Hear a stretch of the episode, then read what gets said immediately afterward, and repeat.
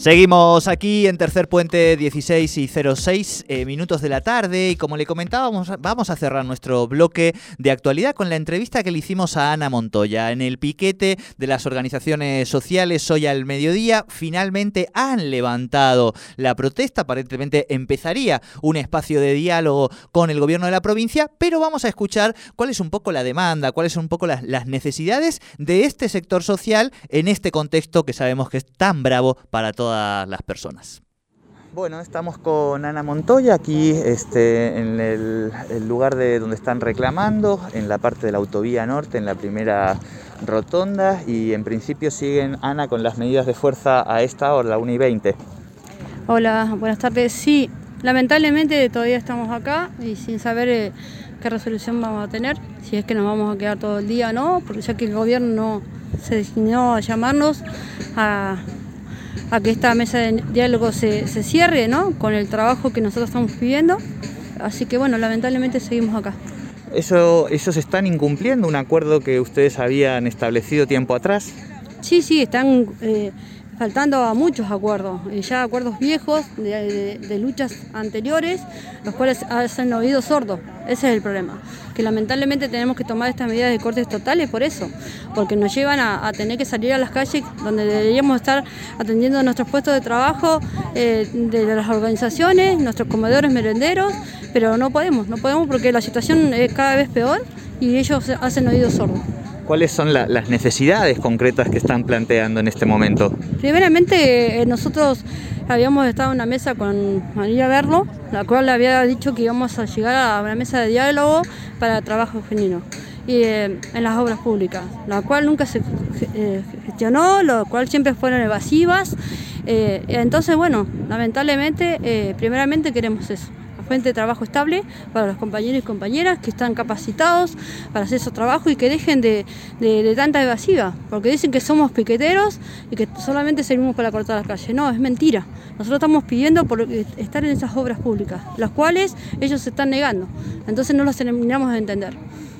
Claro. ¿De cuántos compañeros y compañeras estamos hablando? Y acá, acá está todo el frente piquetero en Neuquén y somos más de 6.000 compañeros que estamos en este frente. Y contando que día a día se va sumando más gente desocupada en la provincia.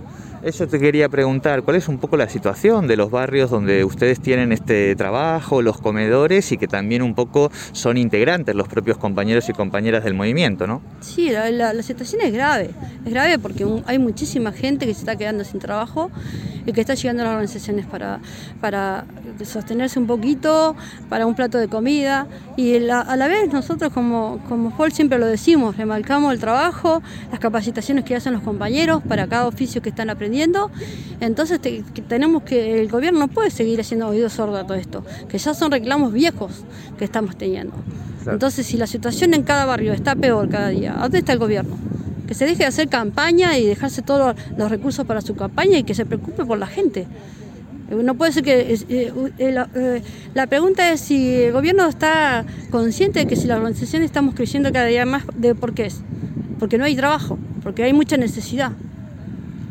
Ana, ¿qué le podemos decir un poco también a esta gente que, bueno, que está en la situación de piquete, que tiene que seguir este, movilizándose por las, por las rutas y que en este momento eh, no puede? ¿Qué le podemos comentar a esa gente? Y mira, los compañeros acá estamos todos conscientes, estamos todos conscientes que, tenemos que hacer esto porque es el último recurso que tenemos, el salir a, pelear por, nuestros puestos de trabajo. Entonces, cansado también de tantas necesidades que tienen cada uno de ellos, es que están dispuestos a salir. Acá no se los obliga a nadie a venir, ellos vienen por su puesto de trabajo, esa es la realidad. Bien. Eh, y en principio la última, Ana, van a estar aquí hasta que tengan algún tipo de eh, respuesta, diálogo con el gobierno de la provincia. Sí, vamos a estar acá hasta que realmente resolvamos algo.